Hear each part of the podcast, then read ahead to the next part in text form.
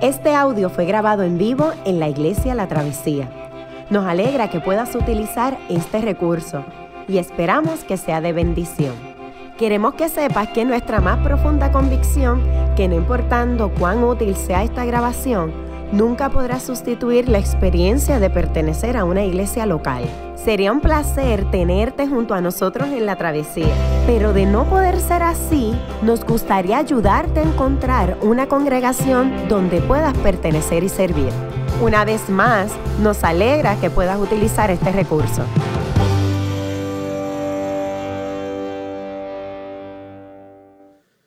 Muy bien, este, vamos a, a comenzar leyendo. ¿Qué tal si alguien nos acompaña y... Alguien, dos personas, una persona que lea Hechos capítulo 6, versos del 1 al 7, y otra que nos, dé, nos, nos lea Hechos capítulo 6, versos del 8 al 15. Del 8 al 15. ¿Quién desea comenzar con Hechos 6, 1 al 7?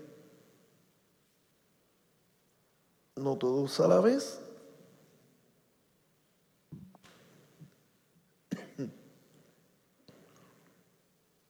En aquellos días, al aumentar el número de los discípulos, se quejaron los judíos de habla griega contra los de habla aramea, de que sus viudas eran desatendidas en la distribución de los, diaria de los alimentos.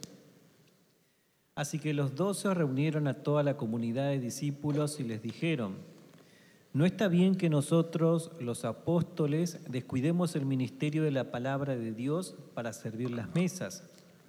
Hermanos, escojan de entre, de entre ustedes a siete hombres de buena reputación, llenos del espíritu y de sabiduría, para encargarles esta responsabilidad. Así nosotros nos dedicaremos de lleno a la oración y al ministerio de la palabra. Esta propuesta agradó a toda la asamblea. Escogieron a Esteban, hombre lleno de fe y del Espíritu Santo, y a Felipe, a Prócoro, a Nicanor, a Timón, a Pármenas y a Nicolás, un prosélito de Antioquía.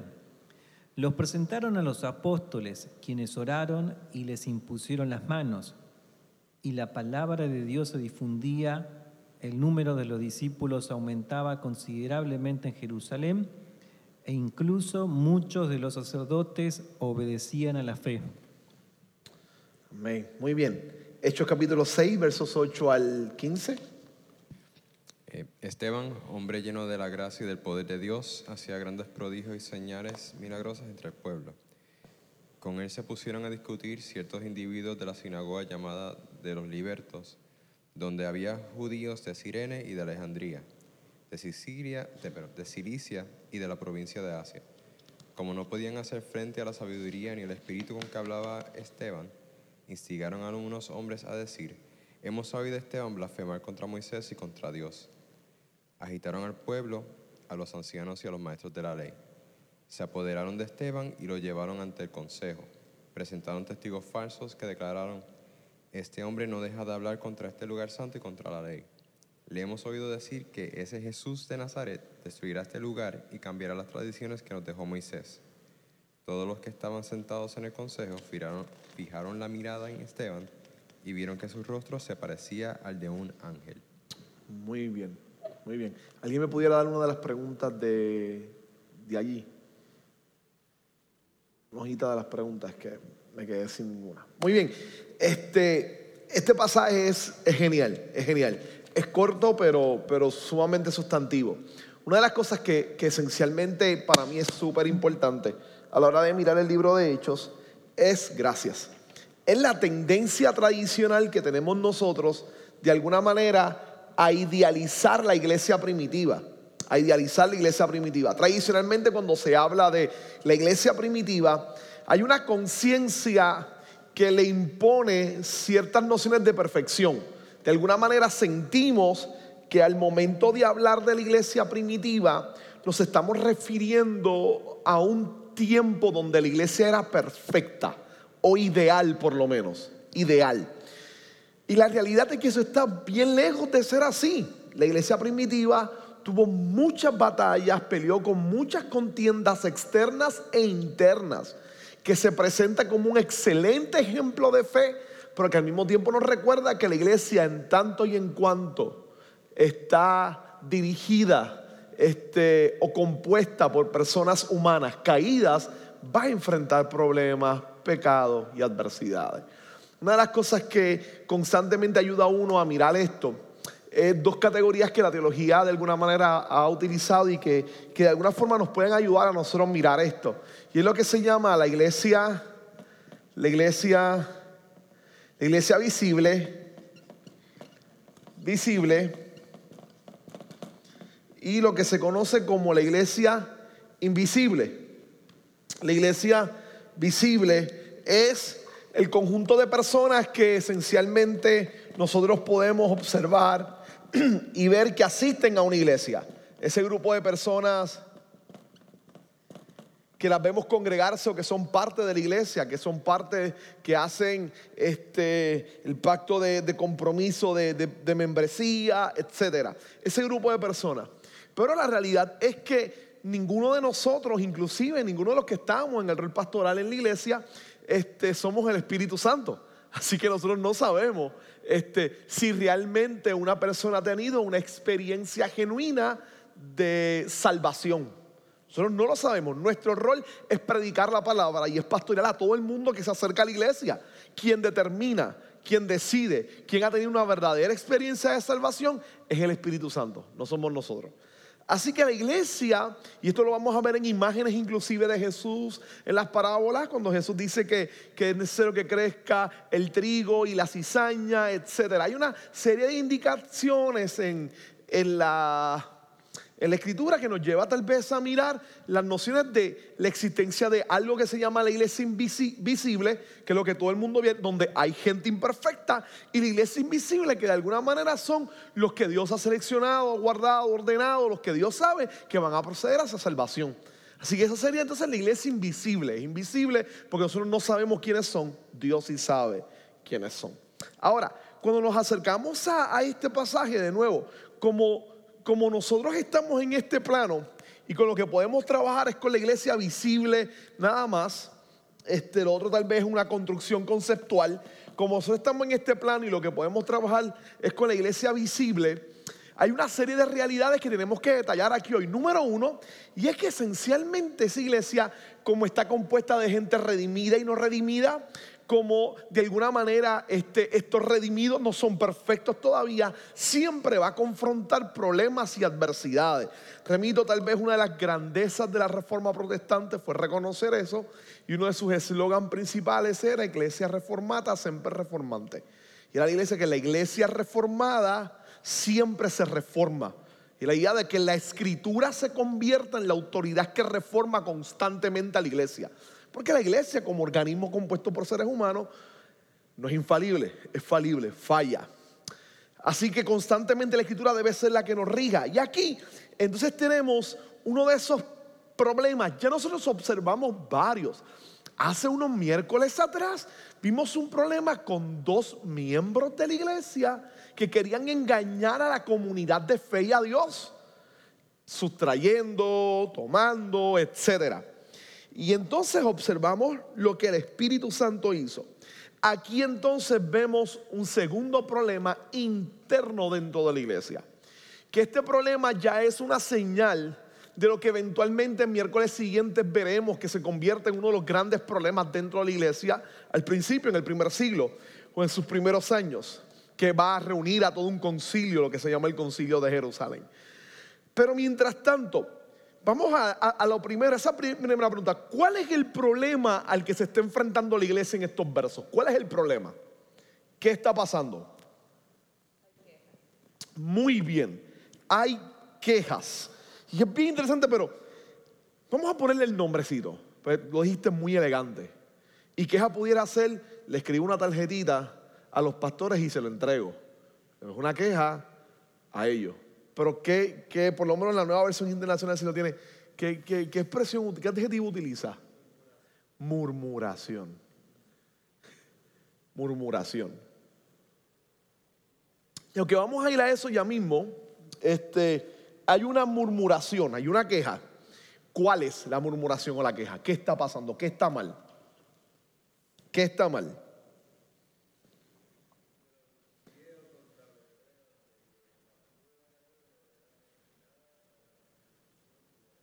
Muy bien. Hay un problema entre griegos y hebreos con relación a la distribución de alimentos y las viudas.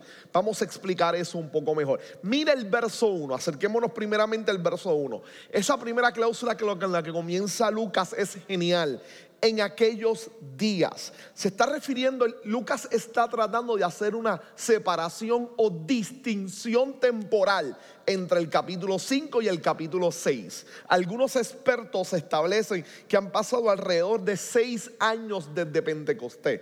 Así que ya han pasado unos cuantos años desde el capítulo 5, me tal vez 5 o 4 años desde el capítulo 5 hasta como comienza el capítulo 6. Esto es importante porque en la narrativa de Lucas nosotros pudiéramos pensar o tomar la errónea idea que todo pasa al día siguiente, al día siguiente y al día siguiente, porque él no necesariamente nos está fechando todos los capítulos. Así que ver la idea de la distinción o la separación de tiempo es importante.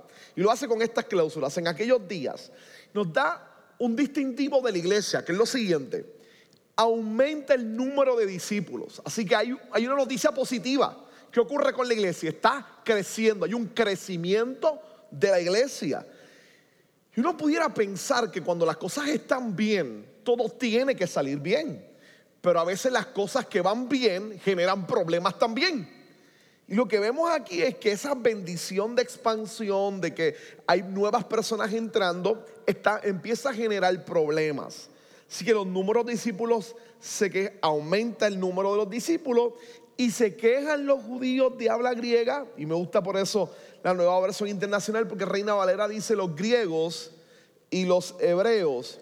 Y los griegos no son que nacieron en Grecia, son judíos de habla griega son judíos que vivían en lo que se conoce la diáspora judía, que vivían en las afueras de Palestina, fuera de Jerusalén, fuera del templo, en sociedades de habla griega, que era la lengua franca de la época, era la lengua que todo el mundo hablaba. Así que lo que tenemos como parte de esa lengua franca, la lengua que todo el mundo habla, que es el griego, estas personas viven en otros lugares del imperio romano distanciados de Jerusalén. Su idioma es diferente, su religión lo más probable era judía, obviamente, pasan a ser cristianos, parte de sus elementos culturales son un poco distintos con los de Jerusalén. Son tal vez algunos de aquellos que aparecen en Hechos 2, de aquellos que están allí presentes el día de Pentecostés, que Lucas nos dice que están reunidos en Jerusalén, gente este, de todas las partes del imperio, y empieza a nombrarnos todas estas ciudades que representan al imperio, pudieran ser parte de ellos. Y el debate de los judíos que hablan griego, por lo tanto, crecieron, se desarrollaron, tal vez nacieron en las afueras, en ciudades distantes a Jerusalén, contra los de habla aramea. ¿Quiénes son los de habla aramea? Entonces los de habla aramea son los judíos nacidos en Jerusalén. Así que tenemos un pequeño conflicto aquí. Tenemos por un lado a los de habla griega, los de habla griega versus los judíos de habla hebrea.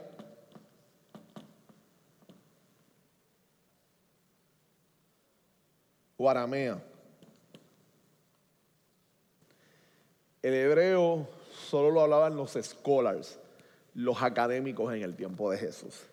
Por ahí hay una serie de personas que sin conocimiento dicen, que el Nuevo Testamento se escribió en hebreo y que las traducciones que nosotros tenemos son traducciones este, corrompidas, este, deterioradas, este, helenizadas, porque el Nuevo Testamento se escribió en hebreo, lo que se llama muchas veces el cristianismo judío o, o judaísmo mesiánico, etcétera.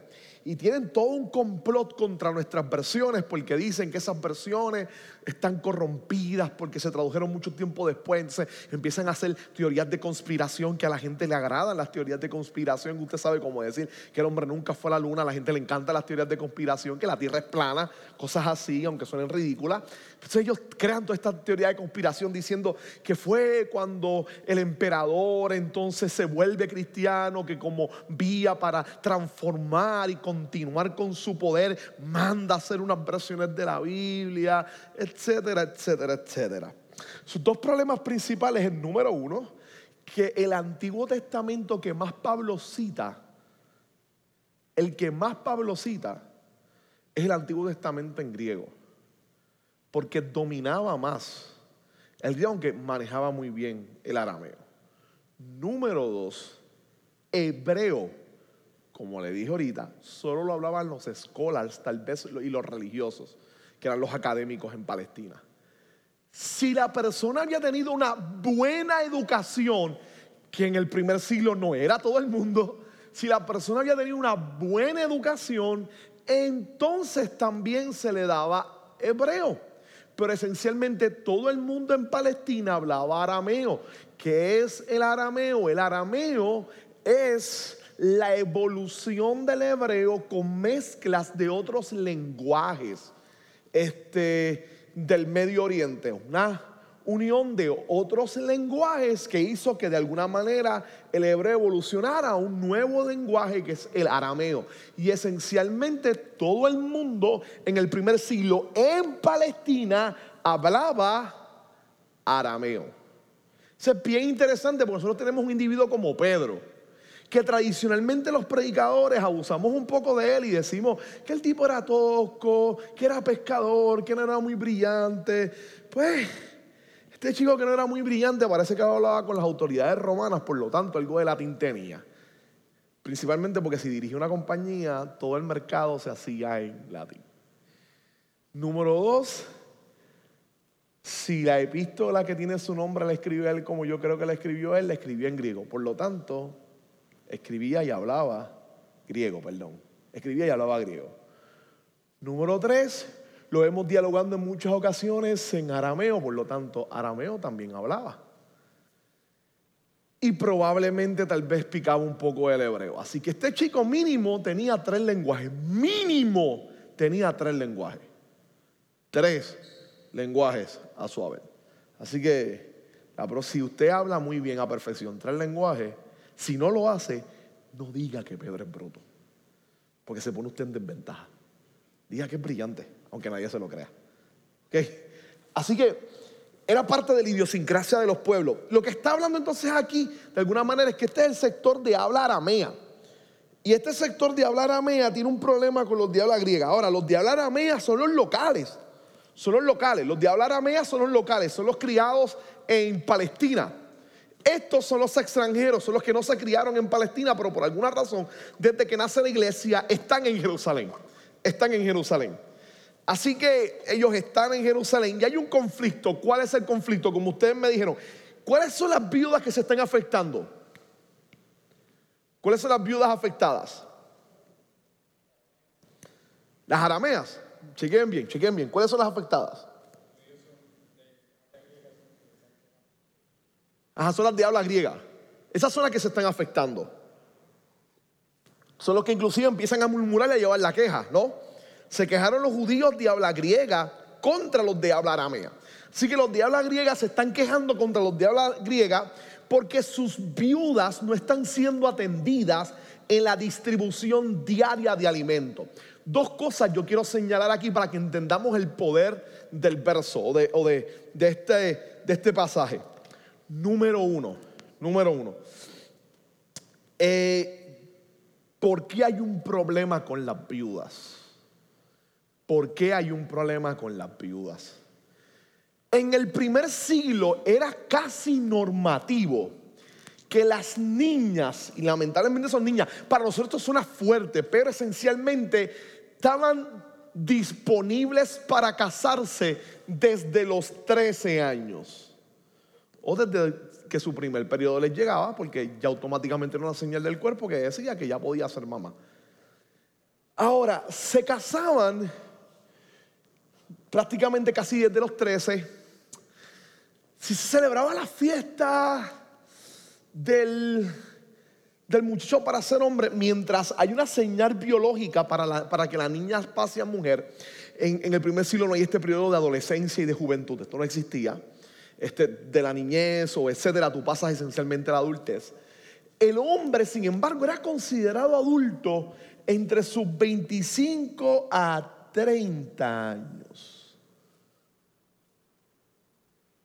Por lo tanto, cuando se casaban, se casaban niñas de 13, posiblemente con tipos de 30. Ahora respire hondo porque yo sé que esto es problemático para nuestras conciencias. ¿Cómo es que dice Yamil que yo digo para nuestras nociones modernas?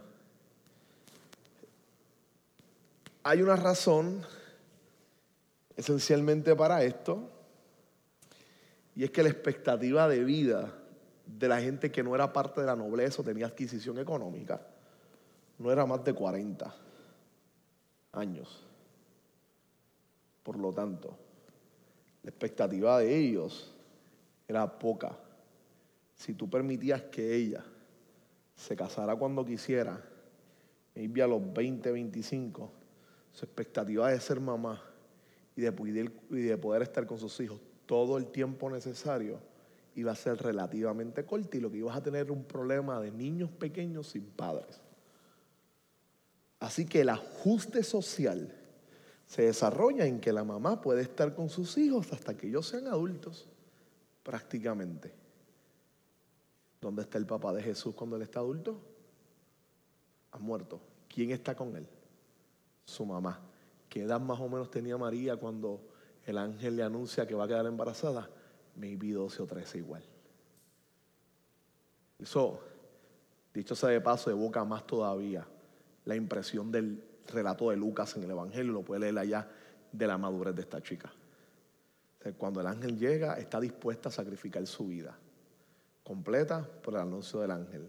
Y cuando llega a casa de su prima, Elizabeth es capaz de hacer un cántico que evoca todas las esperanzas del Antiguo Testamento, citando el texto y las esperanzas del judaísmo. Así que esta chica, a sus 13 años, se conocía el Antiguo Testamento y sabía cuáles eran las esperanzas mesiánicas de Israel. Así que esto lo que hacía era que obviamente entonces el problema que tú tenías en la sociedad iba a ser un problema de que los hombres morirían y tú tendrías a quienes? Viudas. Por eso es que la regulación que vamos a ver constantemente es, ellas son viudas, y lo vamos a ver en las cartas de Pablo también, ellas son viudas, por lo tanto ser viuda en el mundo antiguo era bastante problemático si no tenías hijos. Pero si tú tenías hijos, ¿quiénes eran los responsables de sostenerte? Tus hijos, principalmente el mayor. Jesús en la cruz, diciéndole a Juan, he ahí tu madre, he ahí tu hijo. Este, así que los hijos eran los que la sostenían. De no tener hijos o que sus hijos se hubiesen muerto y de, y de que su marido se muriera y ella todavía estuviera rondando los 20, ella podía contraer unas segundas nupcias y podía casarse. Remite el caso a Primera de Corintios cuando Pablo trabaja esencialmente este tipo de cosas. Y empieza a mirar una serie de problemas y empieza a observar y a decir, mira, pues si las viudas pueden casarse, que se casen. Por esto mismo, ¿no? Ellas podían contraer matrimonio prioritariamente porque la relación matrimonial daba una seguridad social de vida, de sustento, principalmente en el primer siglo. Así que era una seguridad de protección y de sustento. Ahora, se crea esta comunidad de cristianos que están conscientes de estas realidades. Una mujer sin protección en el primer siglo era expensa de que la tomaran como esclava, inclusive como esclava sexual. Así que la familia le brindaba cierta protección y cuidado para ella. La comunidad de fe llamada la iglesia se convierte entonces en la familia extendida de protección de los indefensos, en este caso de las viudas. Así que la iglesia tiene una conciencia de cuidar, de sostener a las viudas, prioritariamente porque esto parte de su ascendencia o de su herencia, perdón, de su herencia judía. Cuando uno mira el Antiguo Testamento, hay un mandato explícito de Dios de alojar y cuidar a los extranjeros, a las viudas y a los huérfanos. Así que ellos están tomando el Antiguo Testamento, poniéndolo en práctica como debe ser. La iglesia se ha convertido en un lugar de ayuda y de, asilo para esa población. Ahora, pareciera ser adicional, lo segundo que quiero tocar es que las ayudas que nosotros vemos en hechos, en los pequeños recuadros que Lucas hace sobre la iglesia, de que la gente vendía sus propiedades y las repartía para que la iglesia las diera a los que han necesitado, pareciera ser que esto no fue un impulso momentáneo. Esto se convirtió en una norma en la iglesia. De manera que la iglesia tiene un caudal económico y una práctica diaria de darle alimento a los que no tienen.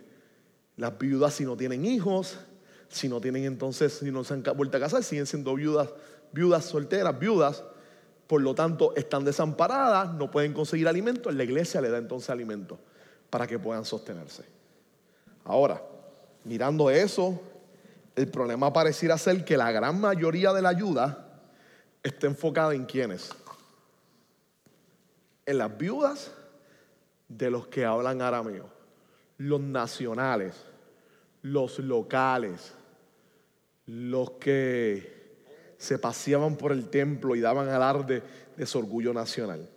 De ellos entonces, a las que estaban desatendiendo, ¿quiénes eran? Eran las viudas de habla griega, las que tal vez tenían problemas de comunicación con algunas de ellas porque no hablaban su mismo idioma, las que eran minoría, este, en el sentido étnico lo más probable y en, y en cantidades también a estas alturas de la iglesia. Así que son minorías étnicas, son minorías también en tamaño dentro de la iglesia son pequeños, un pequeño grupo, este, no pueden comunicarse y culturalmente parecen bien del extranjero. Así que se forma un problema socioeconómico, sociocultural y hasta sociopolítico, religioso dentro de la iglesia. Así de grande es el escándalo. Y entonces empiezan las murmuraciones. Y es interesante que los apóstoles no permiten que esto se convierta en un conflicto, sino que desde la esfera de la murmuración deciden impactarlo rápido. Hay murmuración de injusticia, vamos a resolver esto. Esto habla muy bien de los apóstoles. Hay murmuración de injusticia, vamos a resolver esto. Ahora, vamos al paso siguiente. ¿Cómo responde la iglesia? ¿Qué hace la iglesia? ¿Qué hace la iglesia? Primero, bueno, los apóstoles son parte de la iglesia, así que hay como que dos acciones ahí. Así que, ¿qué hace la iglesia? Muy bien, los apóstoles convocan una reunión. ¿Qué más?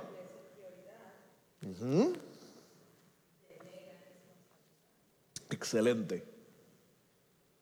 Muy bien, convocan una reunión.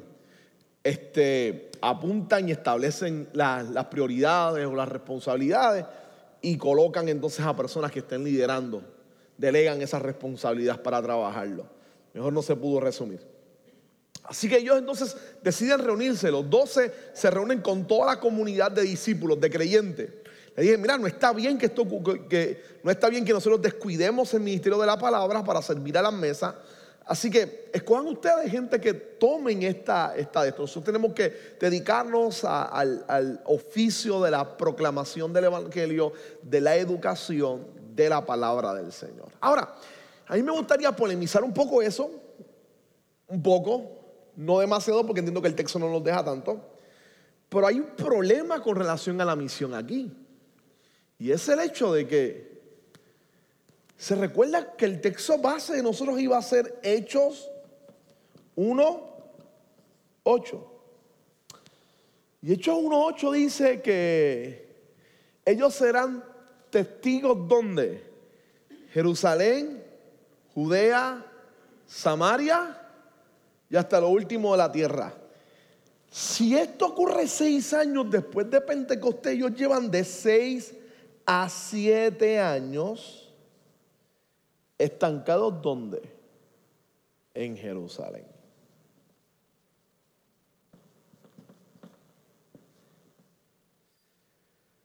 Si que ellos están estancados en Jerusalén, nada más los doce. Estamos hablando de uno y los demás se fueron a hacer misiones a otro lado. No, los doce están estancados en Jerusalén.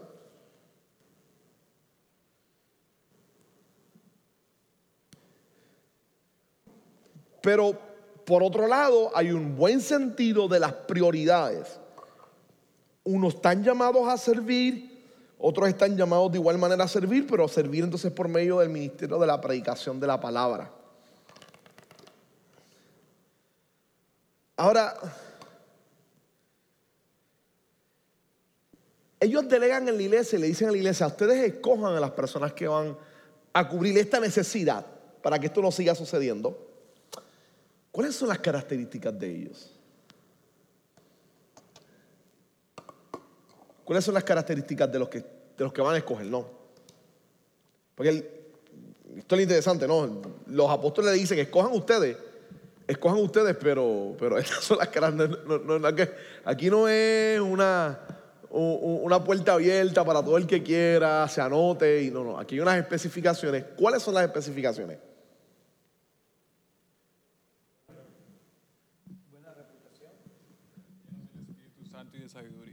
Muy bien. Buena reputación. La, la, repite muy bien.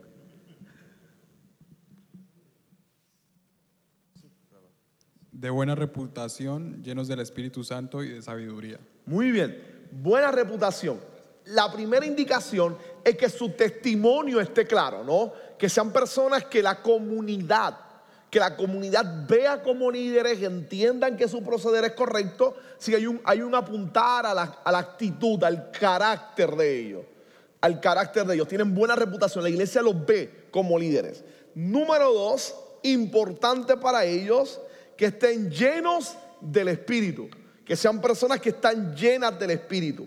Y número tres, sabiduría. Ahora, sabiduría no se refiere y esto nosotros lo hemos trabajado desde que trabajamos Proverbio aquí en la serie de sermones. Sabiduría no se refiere a acumulo de información, a que esta gente son brillantes. Sabiduría se refiere a cómo su proceder está de acuerdo con lo establecido por Dios, ¿no? Cómo su proceder, su manera de, de actuar en la vida, de caminar, están llenos de sabiduría.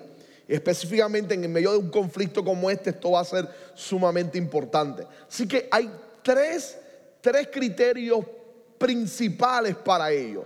Que la comunidad lo vea como líder, tengan buena reputación, que estén llenos del Espíritu, que sean personas dotadas del Espíritu Santo, personas que tengan una buena relación con el Espíritu Santo. Y número tres, personas sabias, personas que sepan trabajar o que sepan actuar, que sepan enfrentar problemas y que puedan resolverlos correctamente. Así que a ellos le encargan esa responsabilidad. Y ellos dicen, así nosotros vamos a dedicarnos de lleno a la oración y al ministerio de la palabra. Y aquí los apóstoles hacen una distinción. Ellos se van, escójanlos a ellos porque ellos se van a encargar, ellos se van a encargar de la predicación de la palabra y nosotros, no, bueno, nosotros nos vamos a encargar de la predicación de la palabra y ellos se van a encargar del servicio a las mesas. Déjenme dejarlo hasta aquí. Si uno tuviera esto, para seguir ahora, pero si uno, vamos a detenernos un momento, si uno mirara esto, resulta bien interesante. Porque en el capítulo siguiente, uno de los chicos que ellos van a escoger se convierte casi en un evangelista que está predicando ciudad por ciudad, llevado por el Espíritu Santo. Pero no es solo eso, es el hecho de que unos versos siguientes, ahora desde el 8 en adelante, uno de los que ellos escogen se convierte en un predicador. Así que el Espíritu Santo empieza a hacer como quiere y de la manera en que desea estas distinciones tan radicales a veces las creamos nosotros. Y vamos a ver cómo de alguna manera Dios toma a estos chicos que están sirviendo, cumpliendo fielmente su rol, y los pone en esferas importantes a predicar y a proclamar la palabra del Señor. Y están proclamando y predicando.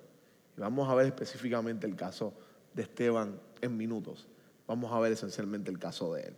Así que ¿Quiénes son los que ellos escogen? ¿A quiénes escogen ellos?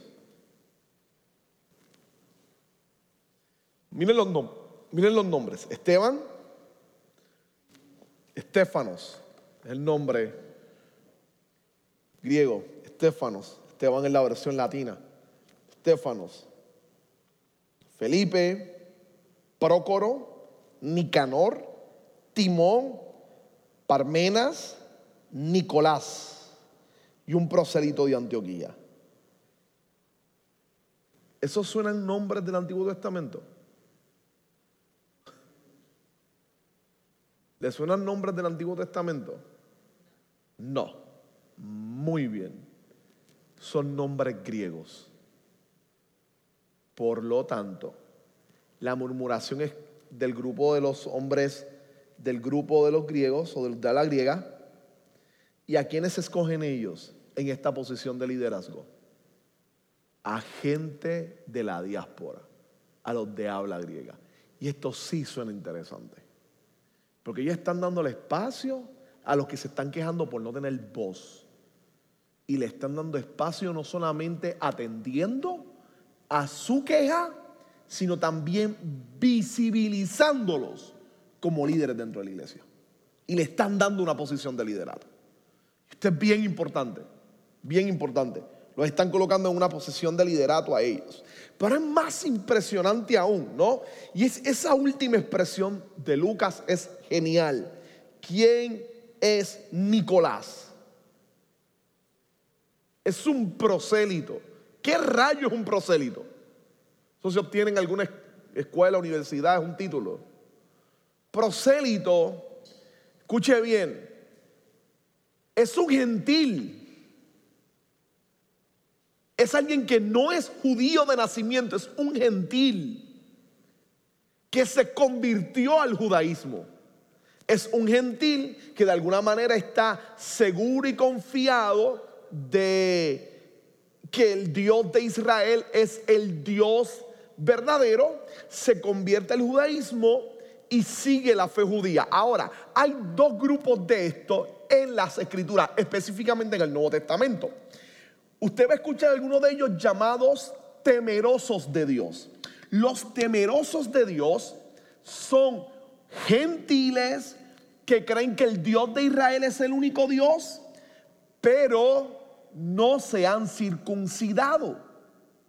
Jesús se va a encontrar con muchos de esos temerosos en el Nuevo Testamento, en los evangelios, y les va a hacer algunos elementos de sanidad y obras poderosas con ellos.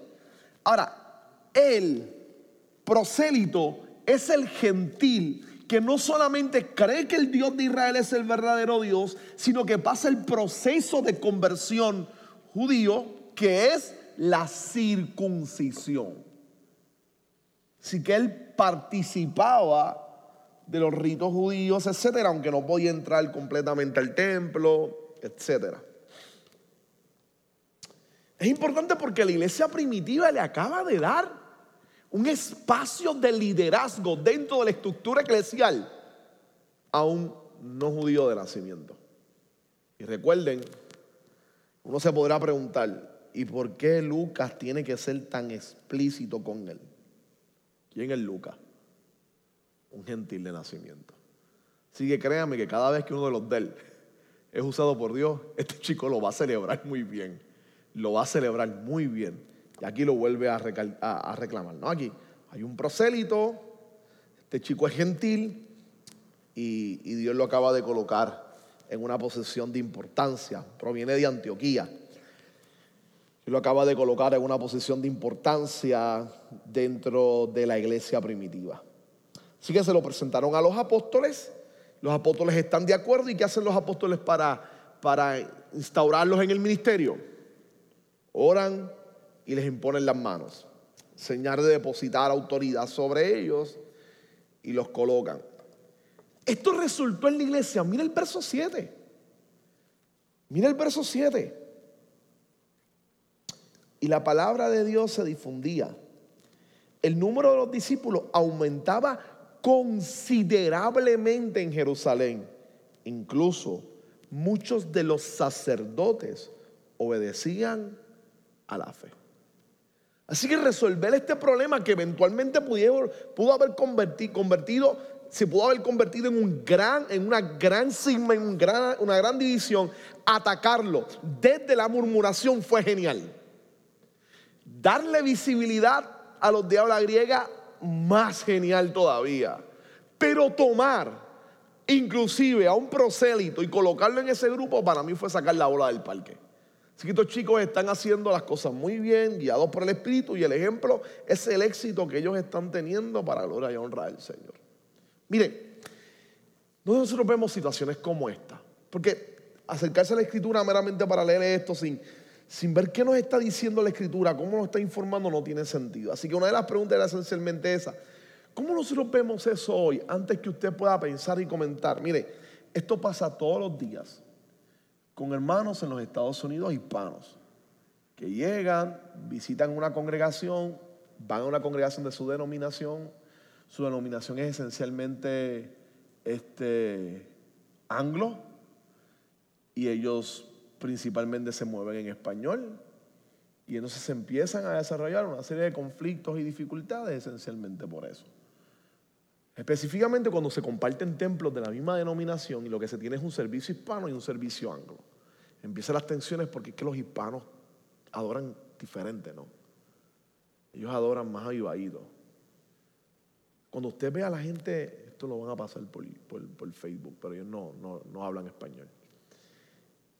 Cuando usted vaya, si usted va a Briarwood, que la iglesia que esencialmente plantó esta, cuando usted vaya, usted se va a dar cuenta porque cuando ellos vienen sacan sus celulares y nos graban en el momento de la adoración. Es que realmente es bien diferente la adoración de ellos y la nuestra. Bien diferente. Su equipo de adoración merece un abrazo. Este, necesita un poquito de ayuda. Así que se vuelven locos con nuestros músicos, especialmente con esta adoración, con ver a la gente de pie, cantando, adorando, levantando las manos. Hay un impacto genial porque usted se da cuenta de la diferencia étnica. Y nosotros podemos pensar, y eso es un fallo nuestro, nosotros de manera arrogante podemos pensar, ay, que nosotros estamos más avivados, es una noción del espíritu de nosotros. Miren, sí, pero también es una noción bien cultural nuestra, una noción bien cultural del latino, específicamente del puertorriqueño, pero esencialmente el latino, ¿no? Esta noción de, exploración en la oración, de rendirse, de darse, de adorar a Dios, de, hacerlo con entrega. Tal vez el norteamericano es un poquito más sentados y yo me levanto, cierro los ojos y levanto las manos, pierdo el protocolo. En Estados Unidos hace años atrás habían debate en los 80 sobre si estaba bien adorar con las manos levantadas o no, a ese nivel. Es lo que nosotros en Latinoamérica diríamos, por Dios, es una ridiculez discutir con eso. Yo levanto mis manos cuando yo quiera, estoy adorando a Dios y la escritura lo dice y se acabó. Es una noción también bien cultural, bien cultural. Así que en muchos de esos espacios se crean conflictos como ese, porque tal vez esa adoración no, no es similar a la nuestra y se desarrollan esos problemas. Esto ocurre también todos los días en América Latina, donde las iglesias crecen. Puerto Rico no tiene ese problema, este, pero otros lugares sí, donde las iglesias crecen y sus lugares y esferas de influencia o de predicación, sus campos misionales, donde llevan el evangelio y la misión de la iglesia, tienen una alta, una alta población indígena o nativa. Y entonces ahí los hispanos, de, los hispanos se convierten en los hebreos, donde no le dan espacio a las lenguas nativas, donde no le dan espacio a la cultura nativa, para que también tenga esferas de, expresión y participación. México, Bolivia, bueno, casi todos los países de Centroamérica y Sudamérica excepción de Argentina, que no tiene esencialmente nativo. Pero todos los demás es uno de los grandes retos, especialmente en iglesias cerca de comunidades nativas. Nosotros en Puerto Rico tenemos que barajar para ver paralelos de manera un tanto diferente y distinta. Pero, ¿cómo usted ve que esto se enfrenta hoy? muchas maneras pudiera ser las barreras socioeconómicas, donde entonces tendríamos que reflexionar si las posiciones de influencia y de prioridad se le dan solamente a la gente que han tenido una educación de excelencia porque han tenido un capital económico que le ha permitido acceder a esos lugares de influencia y de educación. Y reniego entonces a la gente que tal vez no han tenido la oportunidad de acceso educativo formal, pero que el Espíritu de Dios puede usar de igual manera. Piénselo y reflexione. ¿Cómo nos sentiríamos nosotros? Y vamos a hablar aquí, inclusive en la travesía. ¿Cómo nos sentiríamos nosotros aquí en la travesía, estando en un comité liderado por una persona que tal vez nunca terminó su cuarto año? Que cuando escribe, escribe horrores. Que cuando habla, habla malísimo también. Pero que de alguna manera está llena del Espíritu y está llamada por Dios para servir. Le pondremos bloqueo simplemente por ello. Así que este pasaje está hablándonos y es bueno para que nosotros reflexionemos y empecemos a, identificar nuestros puntos ciegos y nuestros propios problemas que puedan encontrarse constantemente en la vida. Así que la iglesia primitiva no era perfecta y aquí vemos un excelente proceso de cómo el Espíritu Santo empieza a trabajar esencialmente con ellos. Ahora, cuando pasamos entonces al, al verso 8, la cosa se pone interesante. Uno de esos diáconos, específicamente el que Lucas adrede, casi nos adelanta cómo se va a mover la narrativa o la narración. Porque cuando vemos el verso 5, miren cómo él describe a Esteban. Esta propuesta agradó a toda la asamblea y escogieron a Esteban. Y es el único que él menciona sus cualidades. Hombre lleno de fe y del Espíritu Santo. Los demás están llenos del Espíritu también. Recuerden que esa es una de las, características que deben tener. ¿Por qué Lucas decide enfatizar esos roles en Esteban? Probablemente es porque ahora se va a convertir en el centro de la narrativa de Lucas. Es el centro de su narrativa de aquí en adelante. Así que versos 8 al 15. ¿Cuáles son las características que Lucas presenta sobre Esteban en el verso 8? Porque nos dio, una en el verso 5, pero en el verso 8 vuelve a repetir unas, pero añade. ¿Qué está diciendo de, Esteban? Vamos, alguien, alguien que nos diga, ¿qué está diciéndonos de Esteban?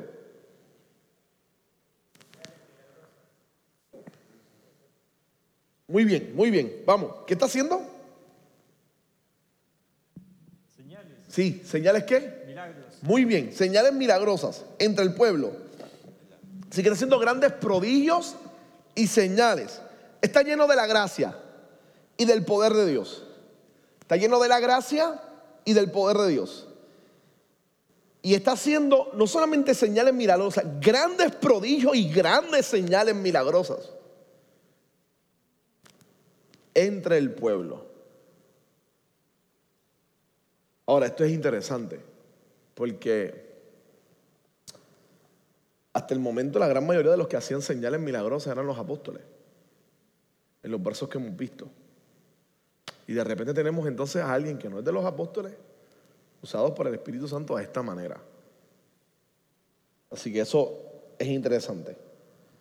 Este, Esteban tiene, no lo lee y Esteban tiene algo especial. Uno se da cuenta de Dios, tiene algo especial. Este chico está, está siendo usado por Dios, especialmente el pueblo. Así que dentro del pueblo, el pueblo le va a tener cierto, cierto aprecio es un chico bien dado a Dios, bien entregado a Dios, que Dios está usando de una manera bien linda dentro de la gente, con señales y prodigios, de forma poderosa, lo que probablemente pueden ser sanidades, etc.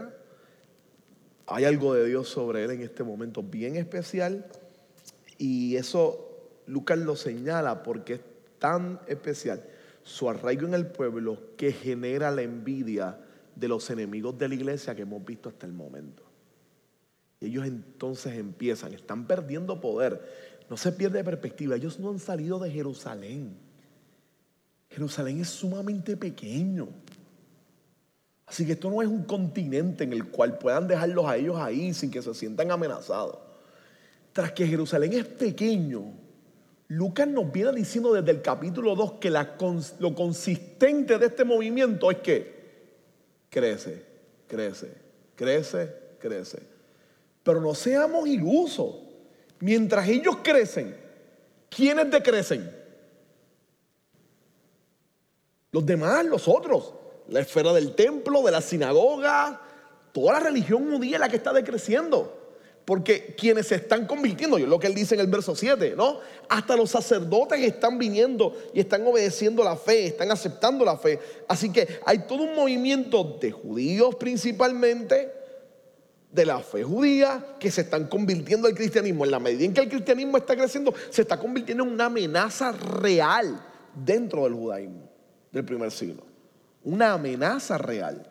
Así que como es una amenaza real, y responde y reta a todas las esperanzas políticas, sociales y religiosas de este grupo, ellos necesitan acabar la amenaza que se llama Esteban. Esteban se convierte en una amenaza para ellos. Ellos necesitan, tienen la ansiedad de poder acabar con esa amenaza. Así que, este, ¿qué sucede con Esteban? ¿Qué es lo que ocurre con Esteban? ¿Qué ocurre con él?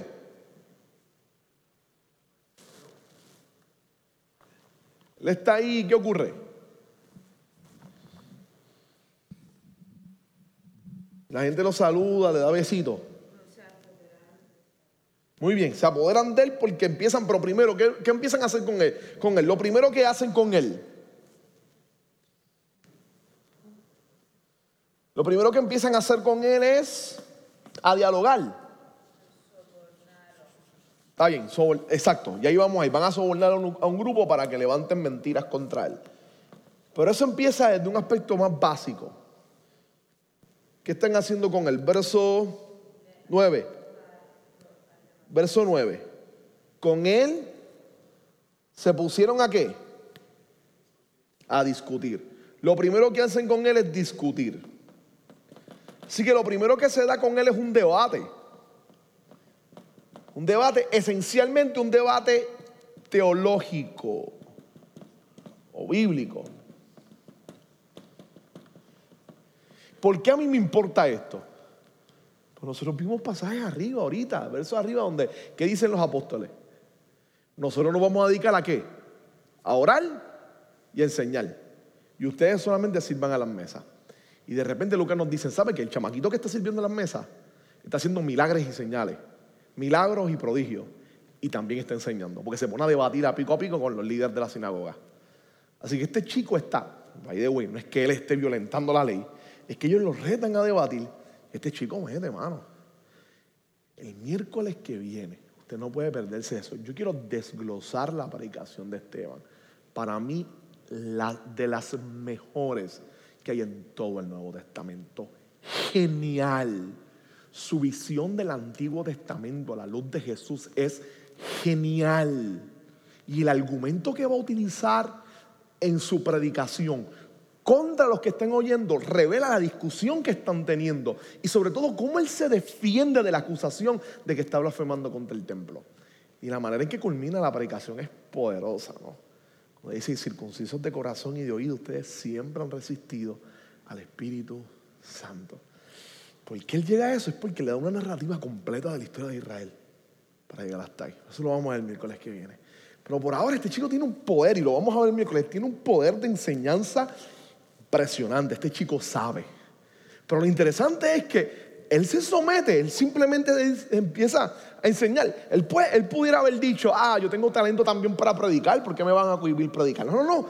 Servir a las mesas es algo importante. Y haciendo un acto de servicio, Dios lo comienza a usar de manera poderosa y lo lleva inclusive a enseñar y a predicar. Nunca menosprecie las oportunidades de servicio que Dios le da dentro de su pueblo. Nunca menosprecie las oportunidades de servicio. Pues a veces nosotros decimos, a veces nos entra un poquito de arrogancia nosotros, ¿no? Y decimos, ay, que yo sé que yo tengo talento, yo sé que, yo sé que hay otras cosas en mí que pueden servir, que pueden funcionar. Yo sé que yo tengo talento para hacer un montón de otras cosas. Y mira, mira lo que me están poniendo, me están poniendo simplemente a hacer ujiel y a sudar a la gente cuando entre a la puerta, ¿no? O, como Luis, me están poniendo simplemente a ver que, que, la tablet esa esté funcionando y que el sonido esté bien nada más con eso. Usted no sabe cómo Dios puede utilizar su obediencia y su amor en el acto de servicio en la iglesia para hacer a través de usted cosas poderosas y maravillosas en el nombre de Él. En el nombre de Él. Nosotros tenemos que quitarnos de perspectiva la idea de que Dios solamente utiliza a la gente que siempre está en las esferas más altas de influencia, entre comillas. ¿no? Dios solamente usa a la gente que está en la plataforma hablando, predicando. No, no, no. A veces a la gente que va a la iglesia no, no les impacta tanto el sermón como el ujier que los saludó, que los abrazó y que los escuchó y que creó relación con él. A veces eso marca mucho más que la predicación del pastor o de los líderes. Créame. Así que este, ellos aprovecharon su lugar de influencia, lo que Dios estaba haciendo con ellos. Y entonces Esteban está comenzando aquí a ser usado por Dios y enseñar. Así que hay una contienda, está discutiendo con ciertos individuos de la sinagoga llamada los libertos, donde habían judíos de Sirenia, de Alejandría, de Cilicia y de la provincia de Asia. Así que es una sinagoga es una sinagoga, o son líderes de una sinagoga con la que él está discutiendo, está discutiendo con líderes de una sinagoga. Y estos líderes de esta sinagoga son también de habla griega.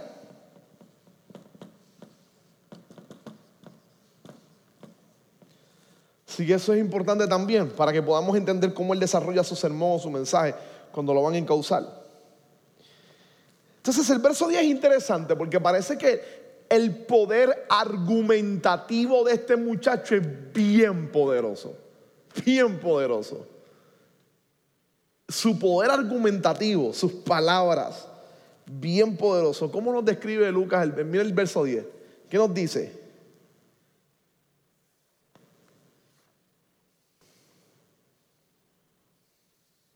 Ese verso es crucial y lo puedes subrayar para que entienda lo que vamos a hacer el miércoles que viene. Lo puedes subrayar, porque de nuevo ese verso es genial. qué, qué, pasa con estos chicos que quieren discutir con él? No pueden hacerle qué? Frente. Muy bien. No pueden hacerle frente. ¿Por qué? ¿Por cuáles dos características? Por su sabiduría, y aquí tiene también que ver un poco con conocimiento, con su sabiduría, ni con el espíritu con el que hablaba. Ni con el espíritu con el que hablaba. Así que este chico está siendo usado por Dios para defender los postulados de la fe cristiana en medio de, esta, de este altercado y de esta crítica que tiene y lo hace con excelencia y con contundencia. No, lo vamos a ver, vamos a, vamos a glosar todo un sermón de él. Yo quiero que usted se dé cuenta de lo genial que es este chico.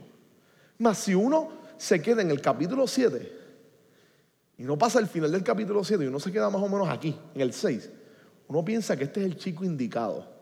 Habla griego, predica poderosamente, tiene un conocimiento genial y espectacular y está siendo usado por Dios y su carácter es de humildad, está dispuesto a servir.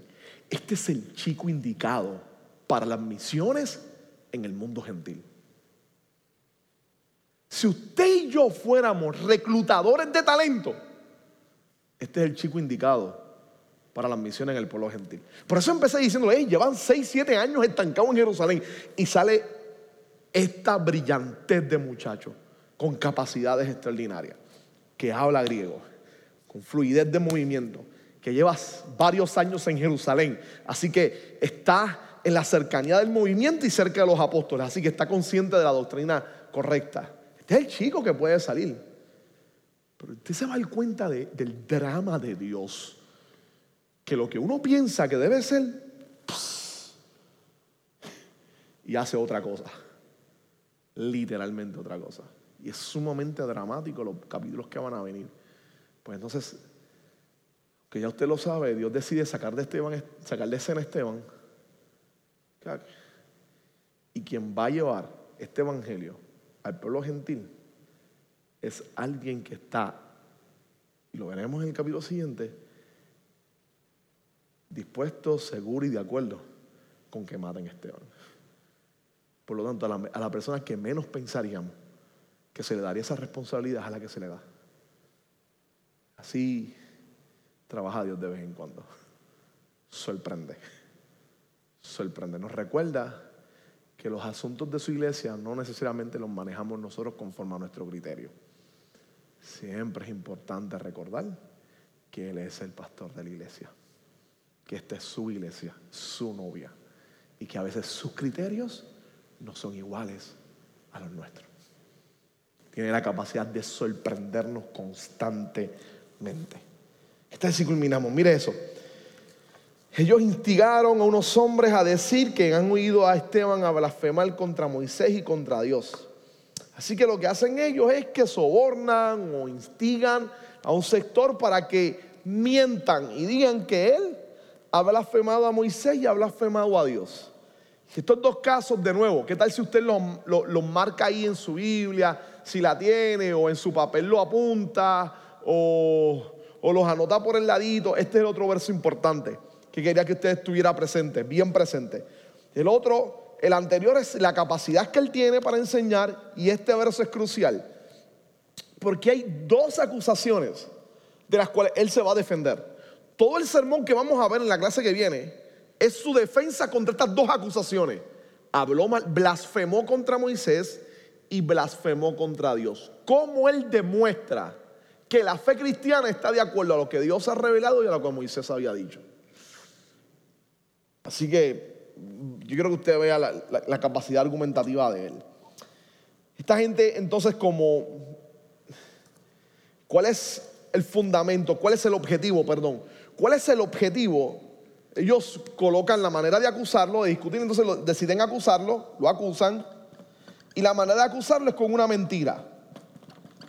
¿Cuál es el objetivo? ¿Cuál es el objetivo de la mentira? ¿Cuál es el objetivo de esa mentira? Lo dice el verso siguiente. El verso 12. Y ahí está el objetivo de la mentira. En esas primeras frases agitar al pueblo. ¿Por qué quieren agitar al pueblo? ¿Por qué quieren agitar al pueblo? Porque el primero, ellos quieren agitar al pueblo, a los ancianos y a los maestros de la ley. Pero muy bien, muy bien, muy bien, muy bien. Para quitarle credibilidad. ¿Por qué? Porque él tenía credibilidad en el pueblo, es lo que Lucas nos había dicho anteriormente. ¿Qué estaba haciendo él entre el pueblo? Grandes prodigios y grandes milagros. Sin embargo, ellos agitan al pueblo. ¿Por qué el pueblo? Y esto es algo que no sé si usted se ha dado cuenta en las clases pasadas, ¿no? El uso que Lucas está haciendo con relación al pueblo y cómo demuestra el vaivén del pueblo constantemente. Hechos dos al final, la descripción de la iglesia, y crecían y tenían el favor del pueblo. Siguiente, todo el pueblo estaba a favor de ellos, pero tenía temor de lo que estaban haciendo. Siguiente, el pueblo hacía esto y ahora ellos empiezan su objetivo. Y ellos se han dado cuenta de que no le pudieron meter mano. ¿Qué es lo que dice de alguna? No le pueden meter mano o no le han podido meter mano a la iglesia, a los líderes de la iglesia, por temor. Un ejemplo, sanidad del cojo en, en la puerta de la hermosa. ¿Por qué no intervienen con Pedro y con Juan? ¿Por temor a quién? Al pueblo, nos dice Lucas.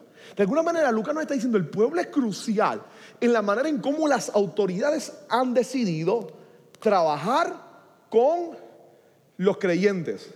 Ahora, el objetivo de ellos es que se han dado cuenta que atacando a los líderes no han logrado hacer nada. Ahora va a ser desprestigiarlos en el pueblo para que las acciones que tengan con los líderes estén validadas con el pueblo. Usted se va a dar cuenta que desde este verso en adelante va a empezar la persecución de la iglesia directa por parte de las autoridades judías. Sin ningún miramiento y sin ningún problema. Aquí va a comenzar. Porque ellos han logrado lo que querían. Y es de alguna manera tirarse el pueblo en contra. Porque los ancianos y los maestros de la ley ya tenían problemas con Jesús y con los discípulos. El objetivo esencialmente es el pueblo. Y el pueblo es manipulable.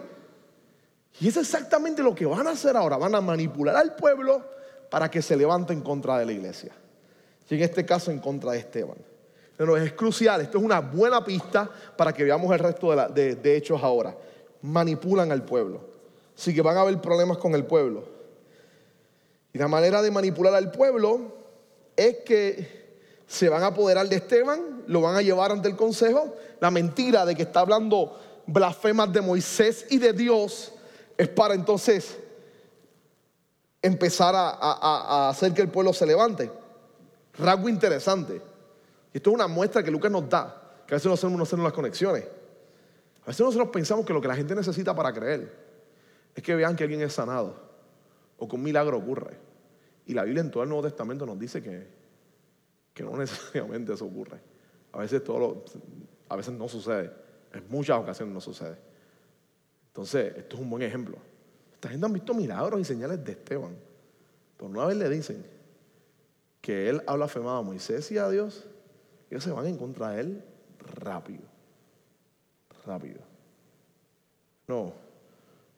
Un milagro en una persona no necesariamente hace que alguien caiga en convicción. Lo que hace que una persona caiga en convicción es la operación del Espíritu Santo en la persona. Por medio del Evangelio. Por medio del Evangelio. Así que el pueblo es manipulado, presentan testigos falsos, y estos testigos falsos dicen que ese hombre no deja de hablar contra, y aquí está la, la blasfema de Moisés y contra Dios, porque la blasfema de Moisés contra Dios es un hablar mal en contra de el templo y la ley. Eso es lo otro que es importante ahí. El templo y la ley. Que ha dicho él, hemos oído decir que ese Jesús de Nazaret destruirá este lugar y cambiará las tradiciones que nos dejó Moisés. Todos los que estaban sentados en el consejo fijaron la mirada en Esteban. Miren cómo cierra Lucas este capítulo. Y vieron que su rostro, ¿qué vieron en su rostro?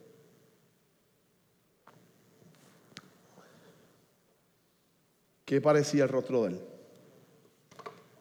Ah, el de un ángel. De nuevo, si usted no supiera el resto de la historia, usted dirá, no, no, no. Este chico es Chaquito. Si esto fuera una serie y usted no sabe el capítulo siguiente y cierra aquí, lo menos que usted espera es lo que va a suceder. Es más, el capítulo siguiente aparecería un capítulo de Game of Thrones. ¿Sabe? En el sentido de que Game of Thrones te enamoran de un personaje y al, a mitad del season, ¡bus! Está muerto. Tienen esa fama por eso mismo. Pareciera eso. Entonces, pero, pero piense un momento en algo. Porque esto de alguna manera, y lo vamos a ver tal vez más específicamente en la clase siguiente, pero yo quiero dejarlo con este análisis para cerrar hoy.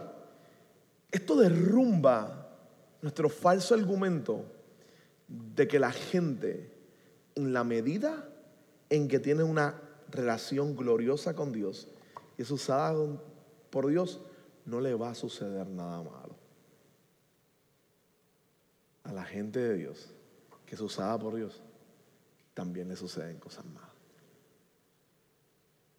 Que es parte de la soberanía de Dios, soberanía que a veces desconocemos o no entendemos, sí. Pero eso de que con los hijos de Dios nadie se mete, díganselo a Esteban, a ver. miren todo y miren cómo él termina. Este chico hace milagros, hace señales, Dios lo usa hablando, predica poderosamente.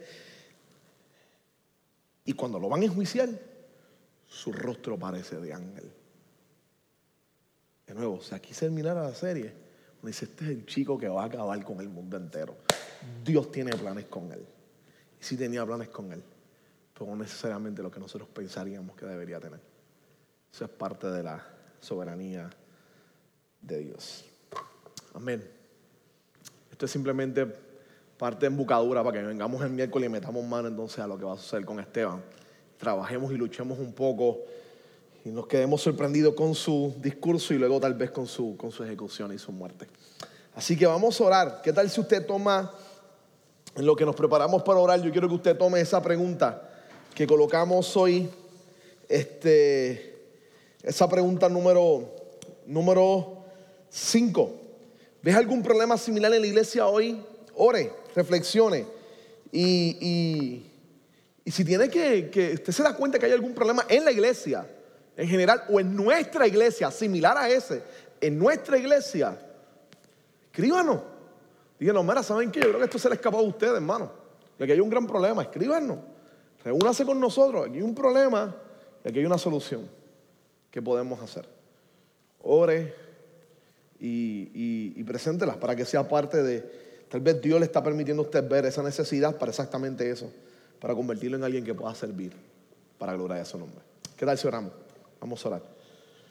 Señor, te damos gracias por, por, por la experiencia de esta noche. Gracias por permitirnos acercarnos a Hechos capítulo 6. Gracias por, por la vida de Esteban.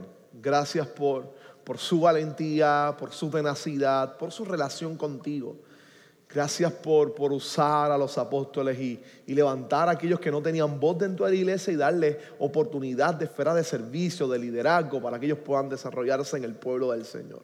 Gracias por tu espíritu que ha estado trabajando con la iglesia desde el día uno, desde el momento en que, en que ese pueblo empieza a recibir la presencia del Espíritu Santo en Pentecostés.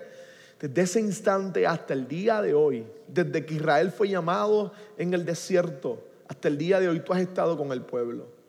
Yo te pido que de igual manera nos ayude, Señor, a, a, a poder, a poder suplir las necesidades de aquellos que tienen y poder responder de la misma manera en que ellos respondieron. Con claridad, dándole espacio a la gente invisibilizada y permitiendo que los dones y los talentos que has puesto en la iglesia puedan desarrollarse para gloria y honra de tu nombre. Ayúdanos a seguir hacia adelante en el nombre de Jesús. Amén. Amén. ¿Qué tal si nos vemos entonces aquí el miércoles que viene? Venga y vamos a ver Esteban. Esa clase va a estar chévere. Así que venga, si puede llegar un poquito temprano, chévere, porque nos dividimos en grupos y después trabajamos para hacerlo mejor. Pero quiero que, que desmenucemos bastante bien ese discurso de Esteban. Lo analicemos bien. Lo puede leer en la semana. Así que gracias, Dios les bendiga. Qué bueno que pudiste escuchar esta grabación. ¿Qué tal si la compartes con otros?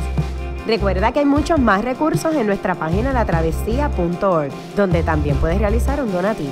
Dios te bendiga.